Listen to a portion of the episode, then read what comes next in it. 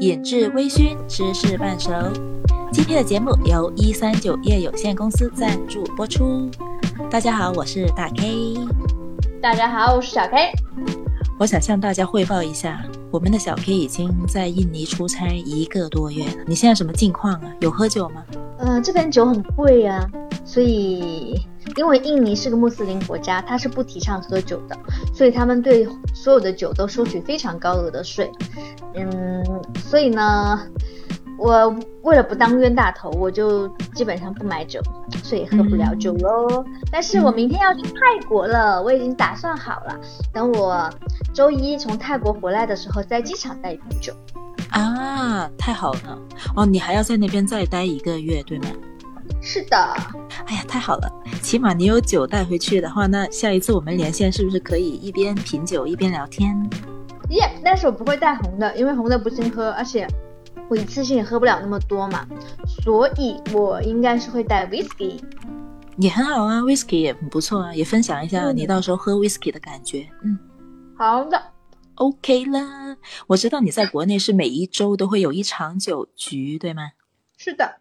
你会不会有一种从天堂掉落到人间的感觉？从国内去到印尼？嗯，我觉得在国内就是醉生梦死，然后每一次来印尼我都特别健康，每一天都在运动，然后我每一天的身体上都是很酸痛的感觉，就我觉得很爽。我刚刚才爬完三十楼回来。那听你这么一说的话，其实你留在印尼不更好一点吗？人生还是要有点乐趣的好吗？我又不要活两百岁。嗯，也对。你能分享一下国内的酒圈生活 vs 印尼的酒圈生活吗？印尼有什么酒圈生活？就是没没有没有好 PS 的地方啊？直接就没有是吗？对啊。我我昨天过生日嘛，然后本来很想是说晚上我去。因为我知道有一个酒店，它有一个比较大的酒店，它楼下是有 bar 的，嗯，就是我之前跟你说过，八十多人民币一杯的，而且酒精度数很低的鸡尾酒吧，一一直一直要跟他强调 high alcohol，但是我昨天下午攀岩攀到晚上回来，实在是出不去了，酒也没有喝，九点多钟我就睡着了。嗯，我是很好奇，你说你在国内的时候有徒步带酒去喝的。体验是的，我很好奇你们都是带什么酒啊？然后徒步你们徒步多久？因为你看喝葡萄酒的话，它对温度又有要求，对你使用什么样的杯子喝，其实影响也会很大。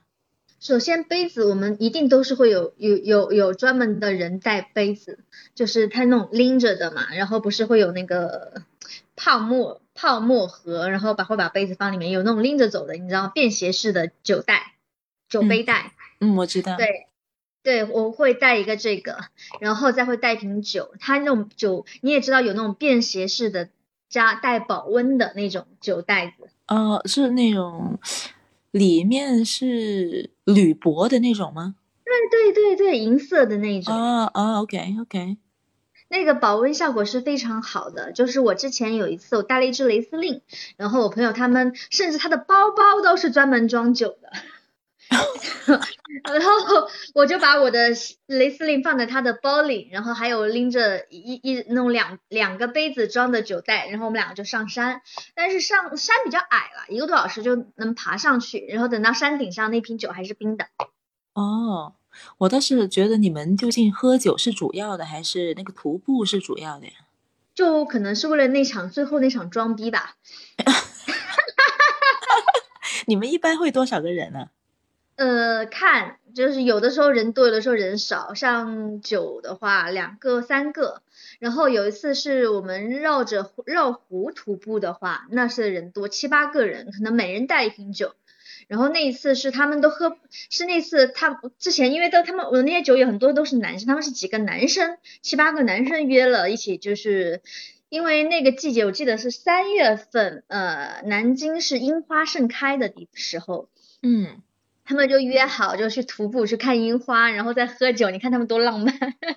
然后发现酒太带多了，然后直微直接微信我说你来不来？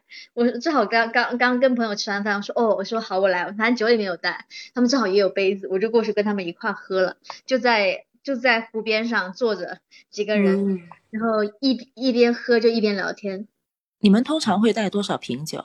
要看呢，就是如果是我的话，我基本上两个人、三个人带一瓶就够了，我就意思意思就好了。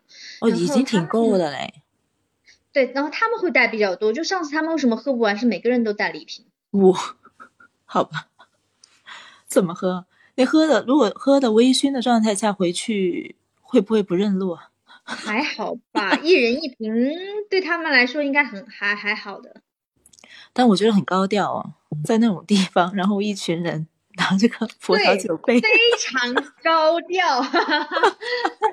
哎，你你知道吗？就是我我家楼下的那会有一家苍蝇馆子，有一家非，下次你来我可以带你去，有一家类似于潮汕火锅的店，苍蝇馆子非常好吃。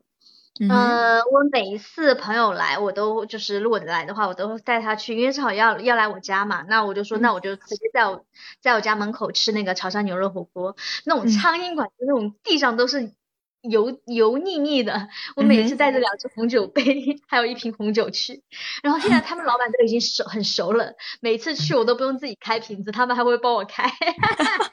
我很好奇，你第一次去的时候是是什么样的境况？第一次，我忘了，我第一次好像还带带的还是那种香槟，砰的一声。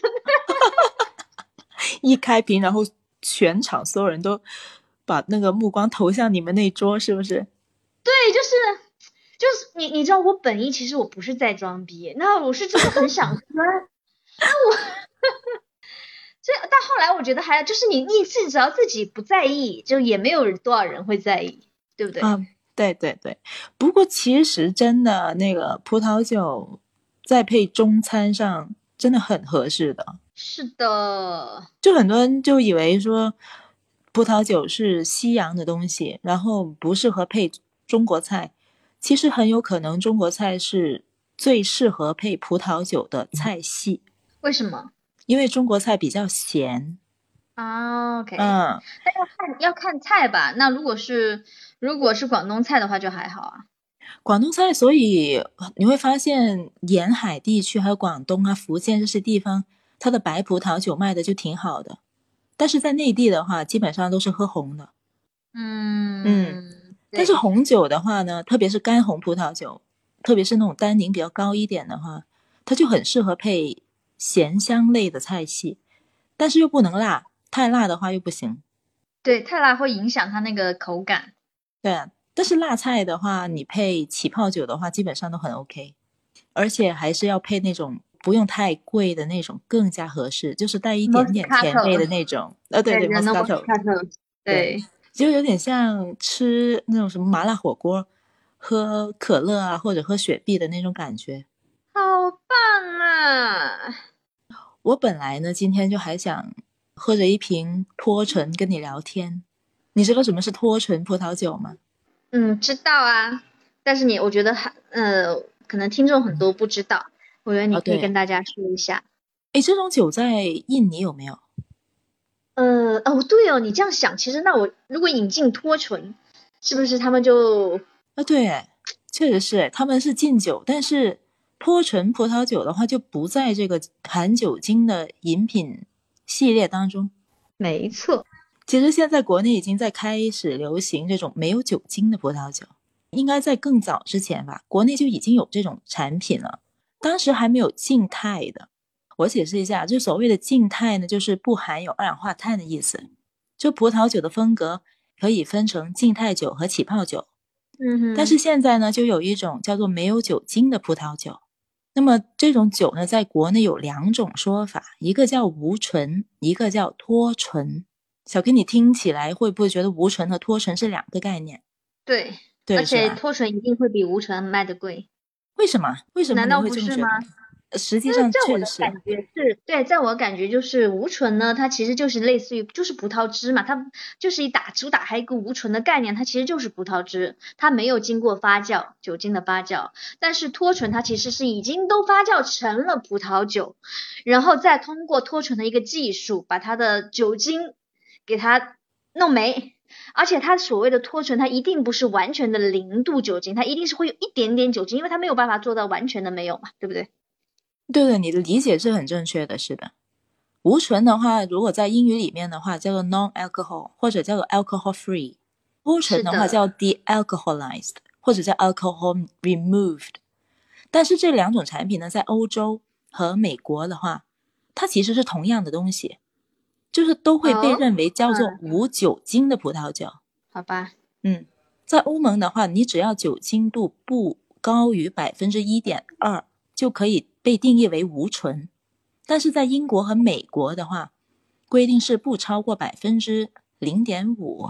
那么我估计在国内的话，中国的话也是会按照英美的那个要求啦，就是按百分之零点五来做无醇的一个最高的上限的标准。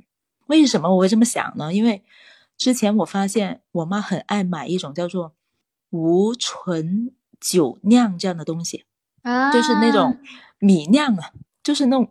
用大米发酵成有酒精的甜甜的那种东西是吧？叫酒酿是是吗？是因为我不喝那个东西，我也很少喝。然后之前那几天，我妈就她就突然爱上了这个东西，就经常去超市里买，然后跟我说：“哎，这个东西好好吃哦，它又不会很甜。”我就试了一下，哎，还还 OK 吧，没有酒的感觉。但我看了一下它的配料表上面，它也是写着。酒精度小于等于百分之零点五，它也是叫做无醇嘛，无醇酒酿。那我估计中国定义无醇，估计也是按照百分之零点五。嗯哼，反正脱醇就是完全不含有酒精的东西，但是脱醇的话，一定是经过发酵之后，再把酒精分离出来，形成了没有酒精的产品。但是按照你刚才所说的，确实是这样子，就是。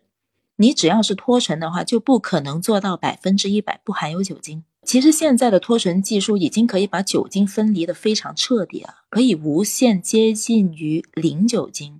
但是它这个概念就是像黄金和酒精的纯度一样，是不可能有纯度达到百分之一百的黄金或者酒精的嘛？就是你纯度只能无限的接近于零。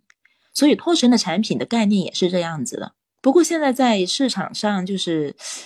呃，几乎所有的脱醇产品都是进口，然后我们会发现这些脱醇产品的标签上，对于酒精度的那个标识都会写着不超过百分之零点五。我认为这种做法是很严谨的一个做法了，但是并不代表说你这一瓶脱醇的产品的酒精度就是在百分之零点五，很有可能它是远远低于百分之零点五的。嗯，我想到这个就想要强调这个百分之零点五的概念呢，是因为。有很多人他会很在意这个无限接近于零的酒精度，最大的疑问就是究竟喝了之后能不能开车？然后呢？按照一款脱醇产品的酒精度最高是在百分之零点五，然后每一瓶的容量是七百五十毫升，这样子计算的话呢，需要一次性喝大概三瓶的量，你才能够达到酒驾的标准。所以，如果你说你一顿饭一个人只是喝一两瓶脱醇的话呢，是完全没有问题的啊。但有的人他可能会误会说喝多少都没关系，这个东西不会醉的，然后完全不会影响酒驾。我觉得也不能这么绝对，因为不同产品酒精度数的含量是不一样的嘛。反正它最高是不会超过百分之零点五，但万一它真的很接近百分之零点五的时候呢，对吧？是。对，所以，我们我觉得我们还是需要严谨一点，会比较好一点啊。但是我觉得喝三瓶的话也够撑了。你就算喝水，你喝那么多，你也会撑的好吗？嗯，但我觉得这个产品啊，我自己喝起来的话，会觉得你真的会越喝越想喝的。就它不像果汁，无醇的产品喝起来真的很像葡萄汁，甚至会更甜，感觉。对，就你喝两口之后，你就不想喝，而且你一定要冰着喝。如果不够冰的时候就会很腻，但是脱醇的产品不会的，脱醇的产品可能并不需要温度太低，而且你喝多了之后呢，它不会腻。反正我自己会觉得越喝越想喝，特别现在是夏天嘛，很热，然后又很口渴的时候，又不想喝水，我就会想要喝脱醇的产品。因为喝酒的话，喝了不是酒精度数有点高的话，人会人体会脱水嘛，就会显得更干燥，就很不舒服。然后我就想要喝脱醇的东西，然后就会觉得很好喝，越喝越想喝。我说过最夸张的一次是从外面回来，在冰箱里面拿出一瓶新的脱醇，喝了差不多喝了一瓶了自己，但没有感觉了，确实就一瓶喝下去之后，真的是一点感觉都没有，就不会说感觉到有点醉了，也不会。但是我喝脱醇还是会觉得它不解渴啊，会吗？啊，你喝的是不是很甜的那种？就是之前你给我的那个袋鼠啊，那个是比较甜的，我给你那个是比较甜的了，嗯。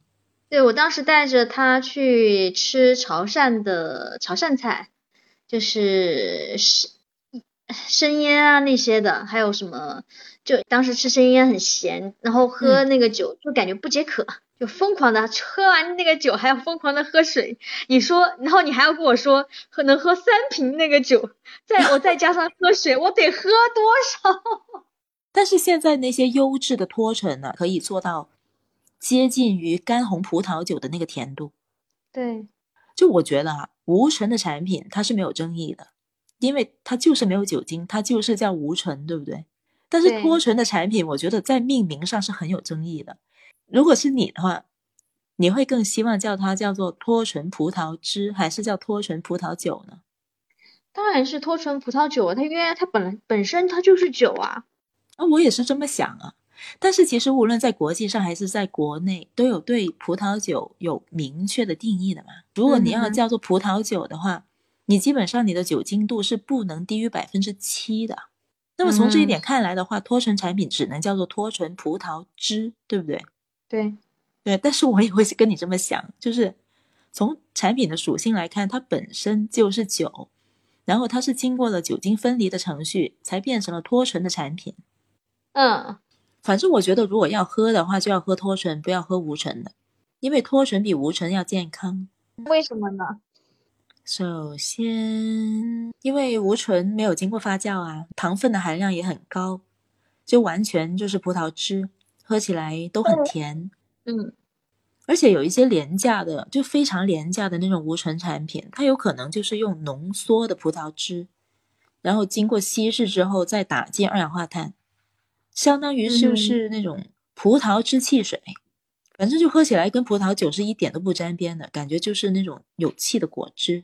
但是相比之下呢，嗯脱醇的产品就很健康，就等同于是没有酒精的葡萄酒。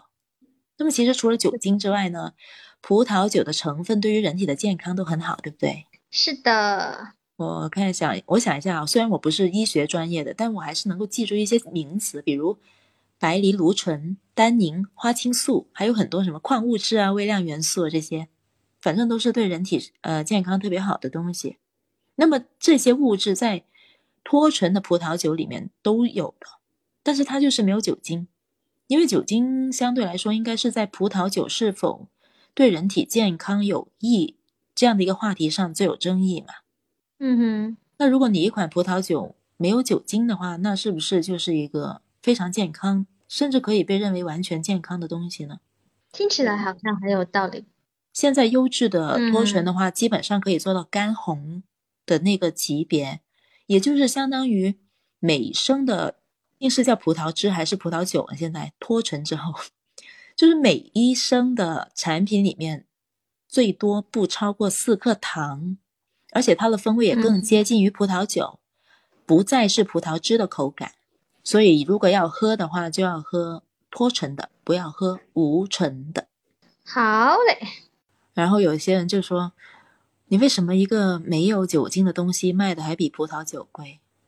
因为脱醇的产品一般不会太便宜的，就你不会出现那种什么十几块钱、二十几块钱的脱醇产品。嗯哼，对，那我觉得很正常啊，因为你本身就是一款酒啊，你完完整整是一款酒，然后你还要额外增加了一个脱醇的工艺，那不是多了一个技术吗？多了一个成本啊。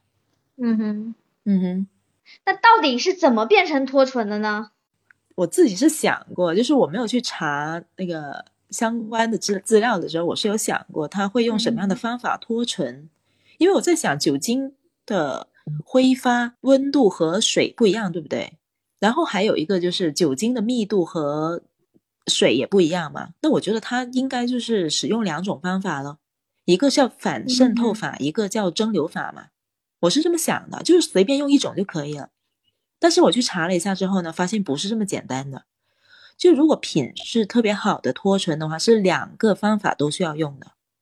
但是那种廉价的话呢，就只会使用低温蒸馏法，而且那个反渗透法还不是单纯的将酒精和水分离哦，它是嗯首先将葡萄酒里面的那些什么单宁啊、风味物质啊，还有颜色啊这些元素从葡萄酒里面分离出来，然后剩下的就只有酒精和水。剩下酒精和水之后呢，它又要经过低温的蒸馏法。把酒精从水里面分离出来，最后再把水和刚才分离出来的那一部分单宁啊、风味物质这些元素再融合在一起，才能够成为脱醇的葡萄酒。嗯，听起来就挺复杂的，我觉得。但是用低温的蒸馏法呢，它就直接就我葡萄酒直接蒸馏，把酒精散发掉就可以了。但是这样的缺点就是葡萄酒里面的风味物质。也很有可能会随着酒精的挥发而散失掉，它出来的产品的风味就会差很多，所以它的价格也会低很多。那么，所以其实好的脱醇和不好的脱醇风味喝起来应该是很不一样的。对，我记得我们去年就是为了去选一款到两款特别好的脱醇，我们在市面上搜集了近三十款脱醇的红酒。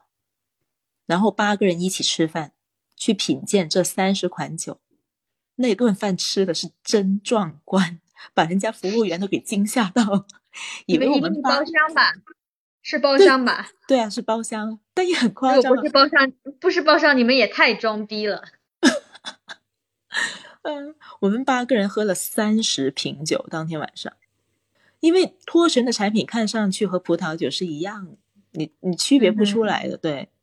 当然，当时没有喝完了。其实有很多都不好喝。然后三十款酒，最后我们只筛选出了四款，觉得还挺不错，还挺好喝的。